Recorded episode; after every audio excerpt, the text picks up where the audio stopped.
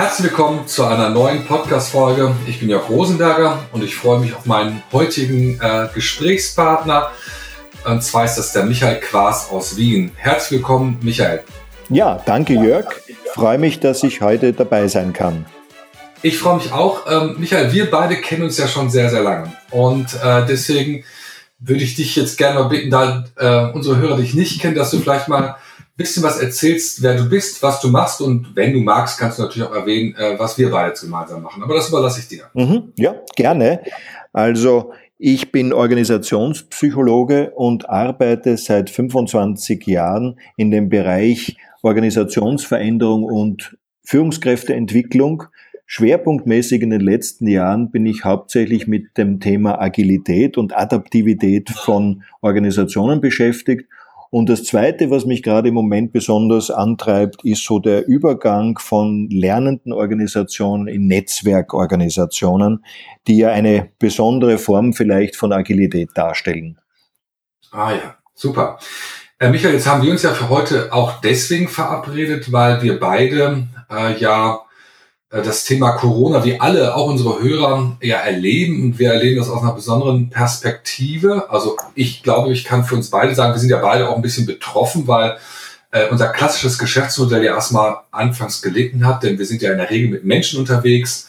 Äh, wir beraten Personen, wir coachen Personen, das in aller Regel im persönlichen Kontakt. Das war ja sehr lange sehr schwierig. Mhm. Und aus einer anderen Perspektive erleben wir es auch, weil wir eine Veränderungen im Umfeld von Organisationen erleben, was ja eigentlich seinesgleichen sucht. Wir sprechen sehr oft von so disruptiven äh, Energien, das heißt also die völlige Unvorhersehbarkeit von Ereignissen. Und ich sage ja mal scherzhaft, wer bisher noch nicht wusste, was Disruption ist, der erlebt es jetzt durch Corona. Und äh, meine Frage an dich, äh, Michael, als ähm, als Organisationsberater, als Organisationspsychologe, wie nimmst du denn im Moment die Corona Krise war, ähm, aus der Perspektive deiner Profession? Mhm. Also als Psychologe ist ja, wenn man selbst nicht äh, wirklich betroffen ist, ist es ja hochinteressant zu sehen, wie es anderen dabei geht. Wie du richtig sagst, bin ich leider ja auch betroffen, weil ein Hauptteil meines Geschäfts international ist und ich meistens dann irgendwann im Flugzeug sitze jede Woche und zu bestimmten Kunden fliege und das geht natürlich jetzt gar nicht. Spannend war aber für mich als Psychologe zu beobachten, wie alle darauf reagiert haben. Und da kennen wir ja eine gewisse Dynamik, die wir als Change-Kurve bezeichnen, wo ganz klar bestimmte Reaktionen aufeinander folgen. Und das haben wir hier auch gesehen. Zunächst mal gab es sozusagen diesen Schock, gefolgt von einem Unglauben und der Verleugnung. Nein, das kann uns doch nicht passieren. Und das ging dann langsam über in einen Widerstand. Manche sind da auch sehr stark hängen geblieben, sowohl Einzelpersonen als auch Unternehmen, die einfach nicht wahrhaben wollten, was da passiert und einfach massiv in den Widerstand gegangen sind zu den Veränderungen, die die Politik hier beschlossen hat. Und dann kam aber langsam eine Anpassung. Und hier sehen wir auch sehr unterschiedliche Strategien, sich an diese neue Situation anzupassen. Ah ja, das ist spannend, äh, Michael. In dem Kontext äh, würde ich dich auch gerne fragen, wie du ganz konkret und praxisnah denn gerade das Verhalten deiner äh, Kunden siehst. Bei mir ist es so, wir sind ja in ähnlichen Feldern unterwegs, dass ich völlig verschiedene Reaktionsarten erlebe. Und ein Fokus ist ja immer zu schauen, wie ähm, generiert oder wie gestaltet sich gerade Führung und Zusammenarbeit, weil das natürlich ein großes, großer Transmissionsriemen auch für Erfolg von Organisationen ist, nämlich wie schaffen sie es, Zusammenarbeit zu organisieren? Und welche Rolle spielt dabei äh, die Führung. Und das wäre mal eine mhm. Frage auch an dich, äh, wie du das erlebst, Michael. Mhm. Ja, das ist so vielfältig, wie unsere Kunden auch vielfältig sind. Was ich da mhm. beobachtet habe, ist zum einen, dass es sehr stark von dem Geschäftsmodell abhängt, das ein Unternehmen hat, wie sehr sie jetzt mal wirtschaftlich, ökonomisch von der Krise betroffen ist. Das ist die eine Seite. Die andere Seite ist aber, wie die Menschen damit umgehen. Also selbst wenn ich jetzt sage, ich habe ein Geschäftsmodell, das eigentlich gut trägt und das mich sozusagen weiter beschäftigt, heißt es noch lange nicht, dass jetzt Führung und Zusammenarbeit genauso weiter funktioniert wie bisher. Die standen vor der Herausforderung, trotz diesen, trotz diesen schwierigen Zeiten ja viel Geschäft zu haben und mussten das aber virtuell organisieren, weil die Leute und die Mitarbeiter meistens irgendwo im Homeoffice waren. Also hier war die Herausforderung eigentlich, wie gestalte ich Führung und Zusammenarbeit virtuell? Und ja. da, da wissen wir ja eigentlich, was helfen würde. Nur das ist aus meiner Sicht noch nicht wirklich konkret umgesetzt worden, all diese Lessons learned, die wir gesammelt haben in den letzten Jahren. Die zweite okay. Sache war die, deren Geschäftsmodell zu einem massiven Einbruch geführt hat und deren Business eigentlich zusammengebrochen ist. Und hier ging es um Krisenmanagement. Auch hier ist Führung enorm gefordert. Nur die Frage ist auch hier wieder, wie geht Führung im Krisenmanagement damit um? Wir konnten es am besten in Österreich sehen über die politische Schiene, wo mhm. die Politik einfach sich in den Krisenmodus begeben hat und sehr stark über die Angst auch vor dem Virus geführt hat die, wenn das Firmen übernommen haben, dann war das meist äh, kurzfristig durchaus sinnvoll und erfolgreich, muss aber jetzt, nachdem sich alles wieder beruhigt und öffnet, wieder in anderen Modus umgehen. Und dieser Switch in Führungsstilen, das fällt vielen Unternehmen nicht leicht. Ähm, ja, Michael, dazu habe ich eine Frage. Und zwar, wenn ich nur zu unseren, für unsere Hörerinnen und Hörer das nochmal zusammenzufassen. Das heißt, du würdest sagen, selbst wenn das Geschäftsmodell trotz Corona, bei manchen ja sogar wegen Corona sehr erfolgreich ist, bedarf es aber trotzdem einer anderen Art von Führung, Zusammenarbeit, um erfolgreich zu sein. Ist das so weit richtig ja, angegeben? Ganz genau, weil auch in Zukunft wahrscheinlich die Zahl der Mitarbeiter, die im Homeoffice arbeiten werden, auch in etwa so bleiben wird wie bisher, vielleicht ein bisschen runtergehen wird, aber wir müssen davon ausgehen, dass wir in Zukunft Teams zu managen haben oder zu führen haben, die sowohl Präsenzmitarbeiter als auch Mitarbeiter im Homeoffice umfassen. Und was mhm. man hier schon sagen kann, ist, dass es ganz wichtig ist jetzt als Unternehmen, die Lessons learned aus diesen letzten Wochen gut mit allen Mitarbeitern aufzuarbeiten, um dann zu verstehen, was hat funktioniert und was hat nicht funktioniert. Das wäre mal der erste wichtige, konkrete Ansatzpunkt. Genau, da würde ich gleich äh, auf jeden Fall nochmal mit dir ein bisschen einsteigen wollen, aber vor würde ich nochmal dich fragen, wenn jetzt einer unserer Hörerinnen oder Hörer äh, vielleicht selbst Führungskraft ist oder ein Unternehmen führt, äh, welche Praxistipps, ganz konkreten Hinweise könntest du denn jetzt sozusagen auf der Mikroebene geben, also an die einzelne Führungskraft, was sollte sie bedenken und beachten in Zeiten von dieser Spreizung von sowohl Präsenzmitarbeitenden als auch im Remote arbeitenden, äh, befindlichen mhm. Mitarbeitenden. Was wären so deine Praxistipps an diese also, äh, Führungskräfte oder Inhaber von Unternehmen? Vielleicht das Wichtigste aus den letzten Wochen die Erfahrung ist, einfach Rituale zu kreieren. Also regelmäßige, wiederkehrende Formate, die immer gleich sind, wo man virtuell oder auch vor Ort, aber es geht auch sehr gut virtuell mit den Mitarbeitern, die ich führe, zusammenkommt und bestimmte Dinge gemeinsam bespricht. Und das kann sowohl sein die aktuelle Lage, wie auch, mhm. was sind die To-Dos in der nächsten Arbeitsphase. Das kann sein heute für einen Tag, wenn ich das täglich mache. Es kann sein für eine Woche. Aber ich mhm. muss diese wiederkehrenden sozusagen, äh, Videocalls aufrechterhalten mit einem gleichen Format, um hier eine gewisse Identität zu erzeugen durch Wiederholung. Mhm. Okay. Das wäre sozusagen das erste Wichtige. Und das zweite Wichtige ist, dass natürlich das, was wir früher den Führungskräften immer wieder versucht haben, stark nahe zu bringen, nämlich die Beziehung zu Mitarbeitern aufzubauen, dass das natürlich jetzt überhaupt erschwert wurde, fast gar nicht ja. geht. Und die Frage ist sozusagen, was kann ich tun, um auch hier emotional eine gewisse Nähe zu Mitarbeitern herzustellen. Wenn ich sie schon lang kenne, ist das vielleicht nicht so problematisch, aber es gibt ja auch jetzt Situationen, wo Mitarbeiter relativ neu im Unternehmen sind und da noch keine Beziehung aufgebaut wurde. Und das sollte ich mir auch überlegen, wie kann ich das tun remote. Okay. Gut, Dankeschön.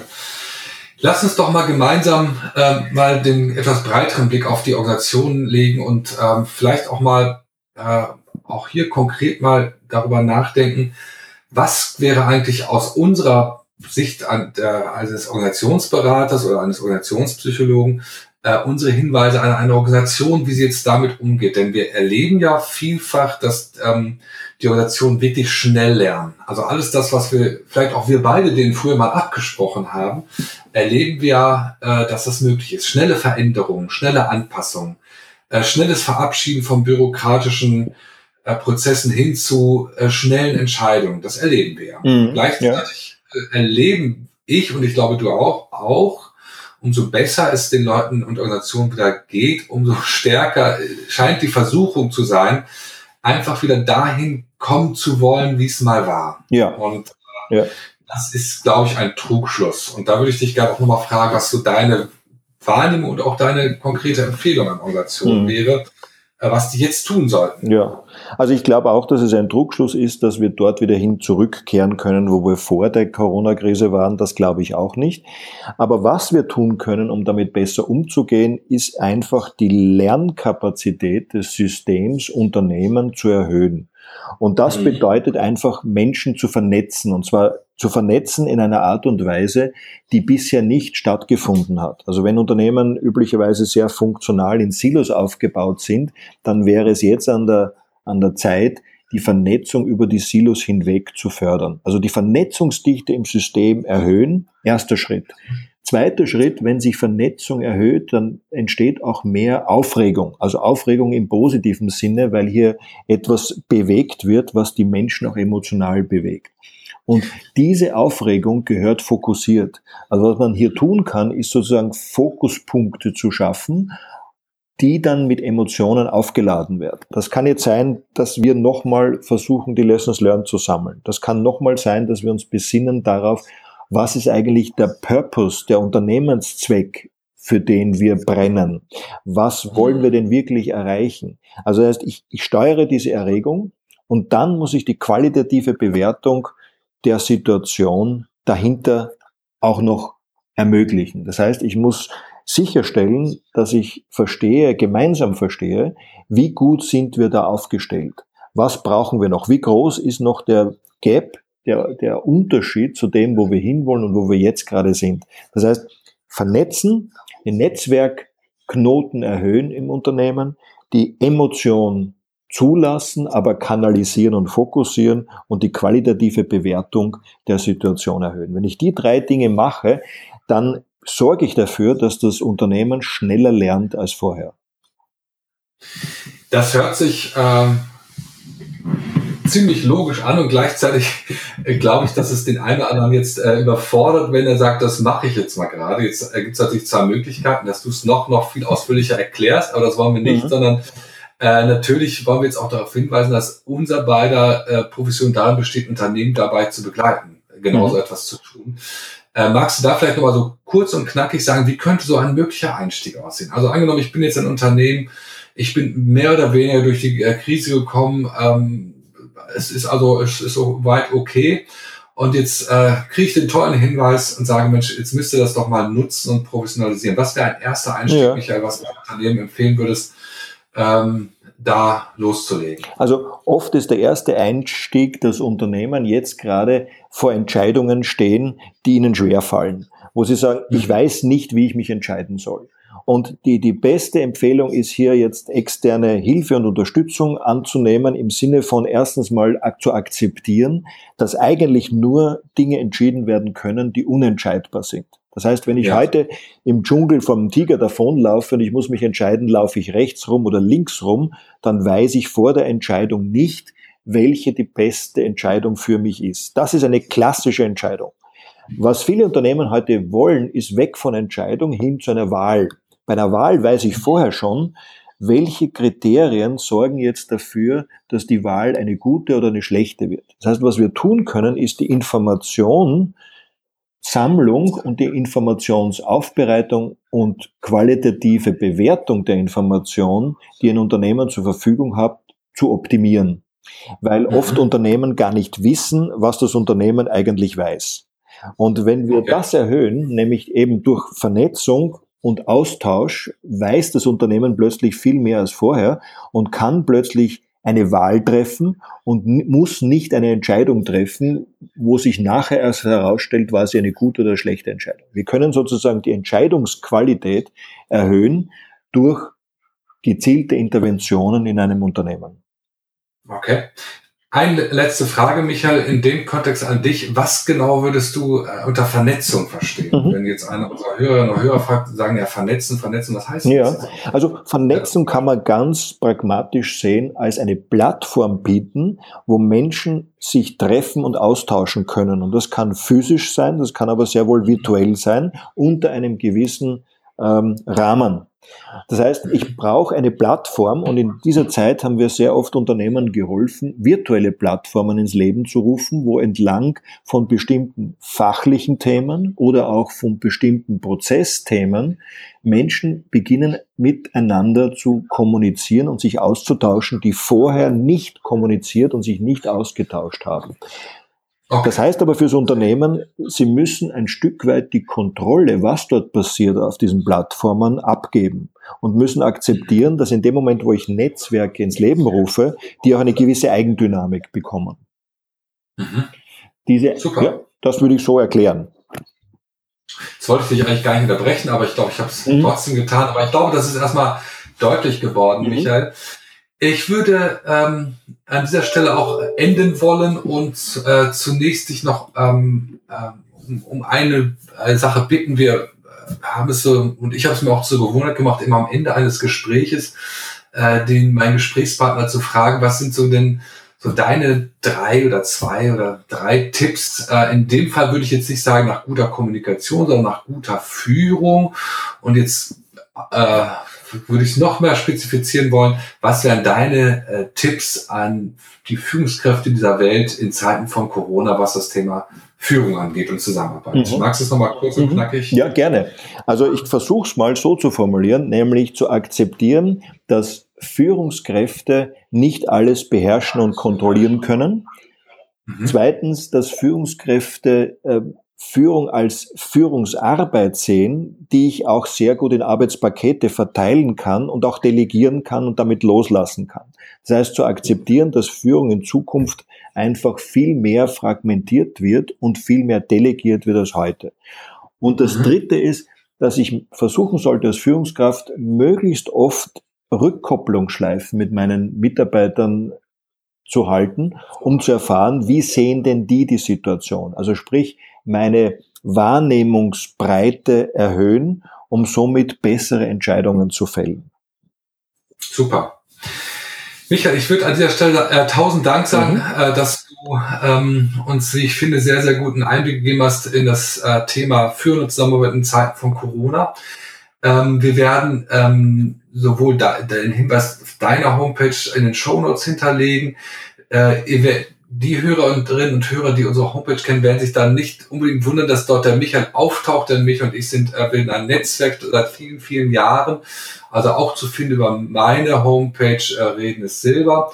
Und dort wird dieses Podcast-Interview äh, ja auch hinterlegt sein. Und wir würden uns äh, freuen, wenn ihr entweder bei mir oder bei dem Michael Quas bei Xing oder LinkedIn oder bei Facebook gerne nochmal Fragen stellt Hinweise gibt, äh, Feedbacks hinterlasst. Ähm, darüber freuen wir uns. Das wäre auch eine Form von Vernetzung. Das ist auch eine Form von Kommunikation. Und die wünschen wir uns beide. Tausend Dank nochmal an dich, Michael. Ja, sehr gerne, Jörg, und bis bald. Genau, Dankeschön.